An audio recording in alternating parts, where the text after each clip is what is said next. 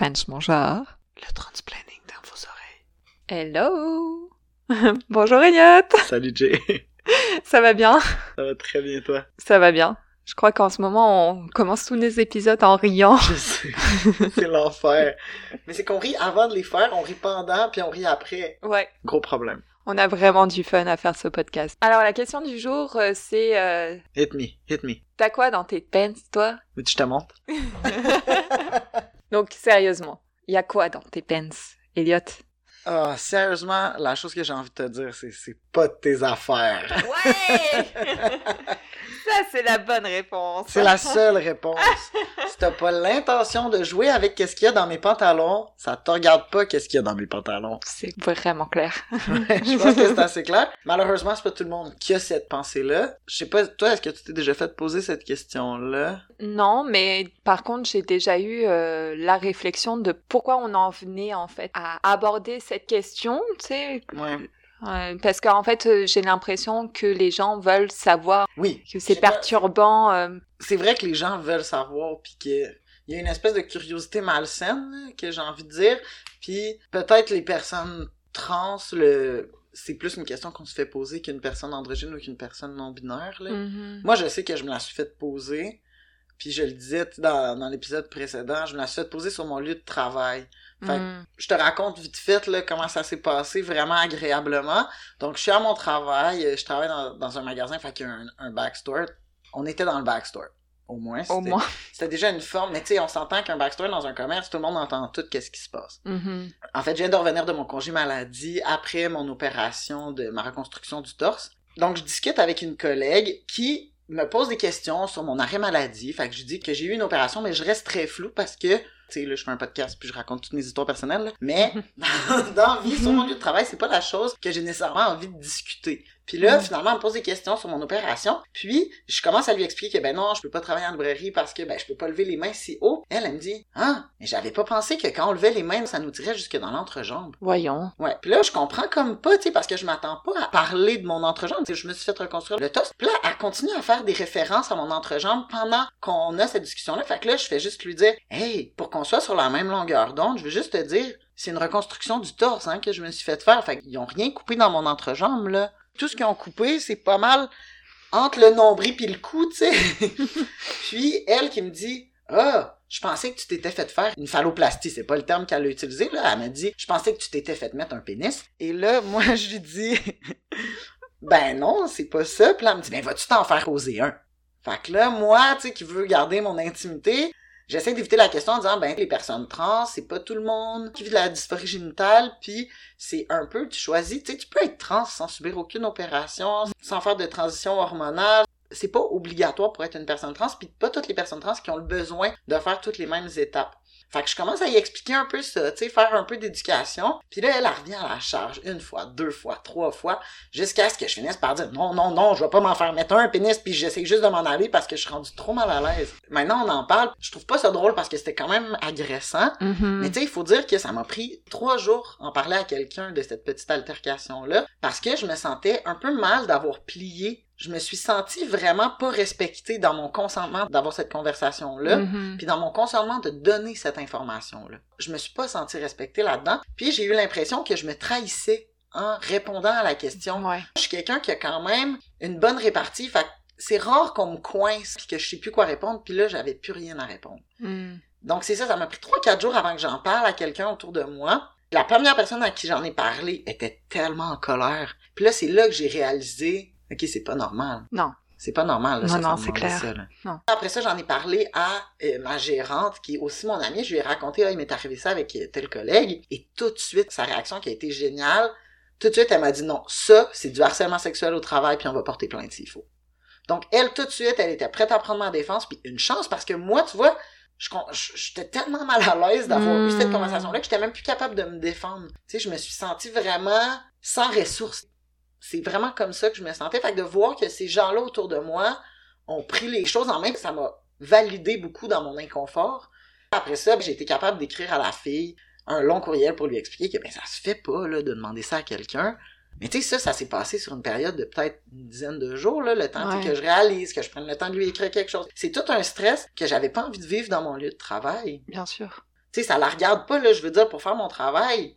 Peu importe ce que j'ai dans mes pants, je suis capable de le faire. Puis si t'as pas l'intention de développer de l'intimité sexuelle avec moi, ben ça te regarde pas.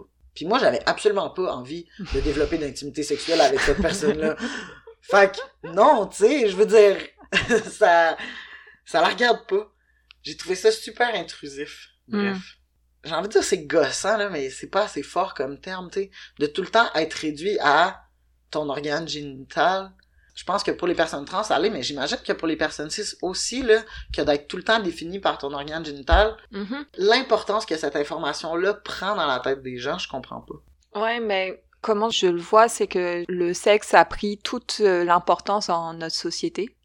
Quand on approfondit en fait les questions, il y a la question du genre, il y a la question ok des organes génitaux, mais c'est comme deux choses différentes. Sauf que dans notre société, on a comme eu la tendance à vraiment mettre euh, en, en colla, euh, ah, j'arrive pas à le dire, en colla. On a vraiment lié Ouais, le genre puis les organes génitaux avec une colle indécollable, j'ai l'impression dans nos têtes.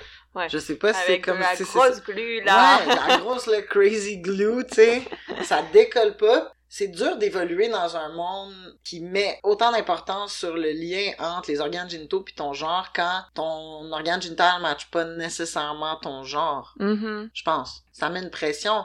Je pense que les gens qui sont curieux, ils brûlent des étapes quand ils arrivent à nous demander qu'est-ce qu'il y a dans nos pantalons. Je pense qu'avant, tu devrais te questionner sur pourquoi tu as autant besoin de savoir. Ouais. C'est quoi la raison qui te pousse à faire ça? Parce que c'est entre collègues de travail pour faire la discussion, on peut parler de plein d'autres affaires. Si c'est entre amis pour faire la discussion, on peut parler de plein d'autres affaires. Si c'est parce qu'on a une relation intime puis tu veux aborder cet enjeu-là avec la personne, fine. Peut-être que devant tout le monde au travail, c'est pas le moment. Peut-être que devant tout le groupe d'amis, c'est pas le moment, tu sais. Mm.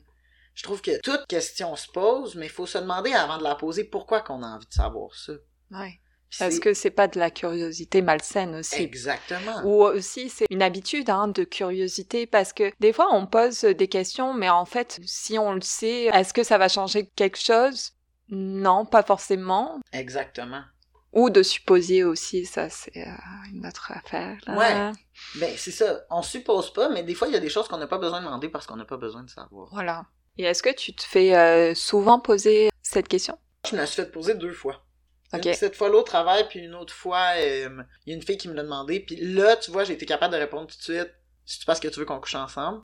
Puis là, on m'a Hmm. dit non, hein, c'est vrai que ça se pose pas. Puis tout de suite, elle-même, elle a réalisé que ça se posait pas, fait que ça s'est réglé assez rapidement. Ouais, Je te dirais que c'est pas moi qui se le fait plus poser que ma mère. ta mère. Ma mère, ouais, parce que ma mère, tu sais, elle dit, elle, que son fils est trans, puis par exemple, quand je me suis fait opérer, ben, je suis allée passer du temps chez mes parents, fait qu'elle, elle a pris des jours de congé, Hmm. puis elle disait à ses collègues, oui, mon fils se fait opérer, mon fils est trans, puis là, il demandait à ma mère, tu sais, ah, mais ton fils, il va se faire mettre un pénis. Moi, j'adore la façon qu'il pose, parce que c'est toujours cette formulation-là. C'est pas comme, est-ce qu'il veut penser à une phalloplastie, est-ce qu'il pense à des chirurgies, c'est genre straight up, cet organe-là, il veut-tu?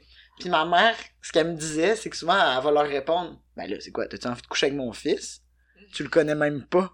Puis là, les gens viennent super mal. Mais oui. Ouais, ou par exemple, euh, tu sais, je fréquente une fille en ce moment. Elle aussi, par les membres de sa famille, elle va se le faire demander, ou par des amis. Je sais que c'est même elle qui m'a donné des pistes de réponse. Parce qu'elle dit, Ah, moi, quand je me le fais demander, je réponds ça, je réponds ça. Puis c'est fou ça, parce que les gens comprennent qu'ils doivent pas te poser cette question-là, donc ils vont la poser à quelqu'un d'autre. La fille au travail, je reviens tout le temps à cette histoire-là parce que c'est quand même une mine d'exemples, tristement. Moi, quand j'ai raconté à ma gérante que je m'étais fait poser cette question-là, elle m'a répondu C'est sûr que tu me niaises. Elle me l'a demandé, j'ai dit que ça se posait pas cette question-là. Mais voyons-en. Non mais sérieusement? Je te jure, je te jure. C'est comme What the fuck? À quel point t'as besoin de le savoir quand tu le demandes à quelqu'un qui a dit que c'est pas de tes affaires, puis tu viens quand même la poser la question, puis moi après ça je culpabilise parce que je suis pas capable de t'en virer de bord. Wesh. Mais c'est clair que c'est une charge mentale qu'on n'a pas envie d'assumer là. Ben oui. C'est c'est vraiment fou là. c'est vraiment une obsession avec tout savoir. Faut qu'ils le sachent. Il y a des gens qui vont dire, ouais, mais à la base, là, t'étais quoi à la base? C'était quoi ton vrai nom? Tu sais, on revient à ces Mhm. questions-là. À base, à base, on s'en fout, là. Aujourd'hui, comment je m'identifie, comment je m'appelle, comment je suis comme personne, c'est ça qui prime. C'est mon confort social bien plus que ta curiosité malsaine. Et ça, j'ai l'impression aussi que ça vient de notre histoire coloniale. Hein. Euh, vraiment, il y a, je pense qu'il y a tout un effet aussi de religion et tout ça, parce que quand on regarde les Premières Nations, en général, il y a beaucoup de communautés qui ont plusieurs genres, qui n'ont pas que le genre homme et femme, donc... euh, Puis il y a des gens aussi dans ces communautés-là, quand tu t'y intéresses un, un peu, qui vont pouvoir, par exemple, malgré leur genre attitré à la naissance, on va dire comme ça, qui vont prendre des rôles sociaux qui sont normalement attitrés à d'autres genres. mhm. J'ai l'impression que dans notre société coloniale, puis aussi dans notre société vraiment cis hétérocentrée, là, Ouais. tu sais, c'est vraiment très centré sur l'hétéronormativité, puis sur le cis gaze, là, vraiment le regard cis auquel on doit, on en parlait dans l'épisode du corps aussi, se soumettre un peu à ces canons du beauté-là, entre Ouais. guillemets. Ben, je pense que nos organes génitaux passent là-dedans, puis ça nous déshumanise Mhm. aussi. Moi, je me sens déshumanisée si la validité de mon expérience de genre, en fait, est basée sur si j'ai un pénis. Je trouve que c'est complètement intrusif puis déshumanisant. Là. Ouais, bah oui, parce que, enfin, j'ai pas l'impression que être euh, une personne trans, euh, tout est défini par euh, les organes génitaux, là. C'est, c'est beaucoup plus complexe que, que ça. Oui, comme quand t'as dit que toi, ton identité de genre prenait pas forme dans un corps, Mhm. ça devrait être ça, l'idéal, je pense, à atteindre, ça devrait être justement de détacher le corps, le genre, l'expression de genre. Tout, tout, tout. Vous en avez assez des questions indiscrètes? Essayez sans tarder le C'est pas de tes affaires. Ne soyez plus pris au dépourvu quand on vous pose des questions telles que Mais toi là, c'est quoi qu'il y a dans tes pantalons? C'est pas de tes affaires! Essayez-le sans tarder. Certaines conditions s'appliquent, parlez-en autour de vous. Tout, tout, tout. Mais par exemple, faire un pénis, là, d'abord, on va juste faire un petit cours de vocabulaire, là.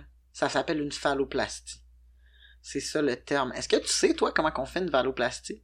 Bah, en fait, non. Je sais comment on fait une vaginoplastie, Ouais? Mais, mais pas la phallo? non. J'ai l'impression que on parle beaucoup plus, puis là, c'est un gros jugement de valeur, là, mais on parle beaucoup plus du MTF, tu sais, male to Ouais. female, dans toutes ses déclinaisons, tu sais, la Mhm. vaginoplastie notamment, mais le talking. J'ai l'impression que c'est Ouais. plus médiatisé, ou en tout cas, il y a plus d'informations que j'ai trouvées sur ça que sur le FTM, female to male. Ouais. mais la- je trouve aussi, oui. Ouais. Mm. on va parler beaucoup aussi de, de la chirurgie du torse, mais les informations sur la phalloplastie, il y en a, il y en existe, là, je dis pas qu'il y a oui. rien, mais c'est moins euh, mainstreamisé, je trouve. Je l'ai vu beaucoup parce que, tu sais, il y a un an ou deux, je me souviens jamais de quand, là, il y a eu une femme trans, c'était la première fois qui est allée à Occupation Double, Kate, Ouais. ils ont fait un documentaire sur sa vaginoplastie, justement. Moi, je suis quand même mitigée, là, face à toute cette histoire de... Ben, de personnes trans à, à Occupation Double. J'ai rien contre les personnes trans qui vont à Occupation Double, là, ça sonne drôle. je trouve ça super cool, en fait, qu'on apporte de la diversité de genre, de la diversité sexuelle dans des shows hétéronormés, puis vraiment, vraiment Mhm. euh, mainstream. Tu sais, c'est dans les shows qui ont les plus grosses codes d'écoute, ces affaires-là. Fait que Ouais. C'est génial de voir des gens qui vont participer à cette culture-là. Le fait que Kate soit allée à Occupation Double, ça a ouvert plein de discussions sur les transidentités dans les médias. Mhm. Ça a sûrement pas été toujours des discussions positives. Malheureusement, tu sais, quand tu lis les commentaires, il y a encore beaucoup de violence faite à Ouais, l'encontre des communautés. Mais ça a ouvert, je pense, des, des, des choses positives, puis ça a montré à d'autres personnes qu'on avait accès à ces espaces-là. Mhm. Tu sais, en tant que personne trans, on a aussi accès à ces espaces cis hétéronormés-là. Ouais. Pour ça, j'ai trouvé ça cool. Le bout où moi, j'ai un petit peu plus glitché, ils ont fait un documentaire sur toute sa vaginoplastie. Je l'ai pas écouté parce que ça me mettait trop mal à l'aise, je trouvais ça trop intrusif de voir Mm. ça. Puis c'est cool parce que, tu sais, je pense pas que c'est trop intrusif parce que c'est elle qui décide de nous raconter cette histoire-là puis de montrer ces images-là. Ouais. Puis tant mieux si elle est à l'aise de le faire. Mais il y a un côté de moi qui trouve qu'il y a plein d'affaires dont on pourrait parler dans les médias en général sur l'identité de genre avant de se rendre à la question de la chirurgie génitale. Mhm. Tu sais, j'ai l'impression qu'on aurait pu ouvrir des conversations sur les gens qui sont non conformes dans le genre, sur la non-binarité, sur, ben, les conversations un peu qu'on a, toi puis moi, là, Ouais. autour du podcast. Je pense que de mettre des personnes trans dans des contenus mainstream, ça aurait dû ouvrir ces conversations-là plutôt que juste encore un documentaire sur les organes génitaux parce que cette fille-là, c'est pas juste ça. Tu sais, sa vaginoplastie dans sa vie, là, c'est pas toute sa vie. Tu sais, oui, ça va Mhm. changer plein de choses dans sa vie, mais un, les chirurgies, c'est pas les, les pilules miracles, là. Il faut qu'on apprenne à vivre avec les nouveaux corps qu'on a. Puis deux, c'est un petit moment dans tout ce cheminement-là. Puis Les chirurgies dans ma tête, comment je vois, c'est les cerises sur le Sunday. Mais c'est toute la réflexion que tu fais avant, c'est tout le cheminement que tu fais avant pour te rendre là, dont on devrait parler. Mhm. C'est toute la pression sociale Ouais. que tu dois repousser pour te rendre là, dont on devrait parler. C'est le courage dont elle a fait preuve en se présentant dans une émission qui cadre toutes des filles qui ont de l'air de la même affaire, puis toutes des gars qui ont de l'air de la même affaire. Ouais. Puis elle, de se présenter avec sa diversité. Parlez-moi de ça. Ouais. En tout cas, puis ça, c'est mon commentaire. Moi, je je suis pas un gros écouteur non plus de dating show, là. Peut-être que je suis un petit peu réac là-dedans. Je suis vraiment désolé, là. Mais j'ai trouvé ça dommage. J'ai trouvé qu'on a manqué une chance d'avoir des super cool conversations Ouais. avec elle. Du coup, ça m'amène à poser en fait la question de on parle-tu assez du consentement? J'ai envie de te dire, non, on n'en parle pas assez. Non. hein? du coup, euh, ça va être notre question pour la semaine prochaine. Oh oui. Yes. Avant d'aller répondre à cette question-là, on pourrait peut-être partager nos coups de cœur? Non. Non? Nos coups de cœur cette semaine. pas on n'aime rien. ben non, c'est pas vrai. Alors, euh, moi, mon coup de cœur euh, de la semaine, c'est une série qui s'appelle euh, One Day at a Time. Ça raconte en fait l'histoire d'une femme monoparentale qui vit avec euh, ses deux enfants et sa mère qui sont donc une famille euh, cubaine qui vit aux États-Unis. En fait, c'est vraiment très touchant parce qu'il parle plein de sujets en fait euh, comme la dépression. Il y a même aussi euh, Il y a pas une des personnages qui est lesbienne, Ouais. une des jeunes, là? ouais ouais, Ouais. ouais, ouais. Elle a l'air, je la, tu sais, j'ai vu des petits extraits où elle répond, ça a tout le temps de l'air Oui. hilarant. Oui, et puis en, en fait, elle est vraiment très engagée. Puis il y a plein de questions en fait par rapport à justement aux traditions cubaines. Puis ben la nouvelle génération en fait qui confronte euh, tout ça. Donc euh, c'est vraiment super intéressant. Puis c'est super super drôle. Honnêtement, euh, ça met toujours de bonne humeur. On veut plus de séries qui nous mettent de bonne humeur. Yes. Mon coup de cœur m'a aussi mis de bonne humeur. C'est du fun time, mais c'est aussi éducatif. Ok. Donc, mon coup de cœur, c'est le guide de poche des identités queer et trans de Maddie G et G.R. Zuckerberg. À ne pas confondre avec Mark Zuckerberg. pas du tout la même affaire. Euh, donc, c'est une toute petite BD. Je pense que ça s'adresse à un public comme ado, mais moi, je l'ai lu puis j'ai trouvé ça tellement pertinent. Oui, ça explique les identités queer, les identités trans, ça parle beaucoup d'asexualité. Un sujet, non, je trouve? On Mm. parle pas tant que ça. Là, il y a Ouais, vraiment un vrai. chapitre concentré à la sexualité. Puis il y a un chapitre aussi concentré aux relations interpersonnelles, mais comme relations amoureuses. Puis ils vont parler des red flags, par exemple. C'est quoi qu'il faut qu'il nous sonne la cloche chez un partenaire? Si un partenaire agit de telle telle façon, peut-être que c'est pas des relations saines. Ils nous donnent des conseils sur comment euh, développer des relations plus saines. Hmm. Puis tu vas aimer ça Ouais. parce que les personnages, c'est des escargots. Oui, c'est des... j'ai tellement pensé à toi. C'est des escargots qui sont donc non-binaires parce qu'ils sont hermaphrodites. Oh yes, on aime ça. Je sais, j'ai tellement pensé à toi.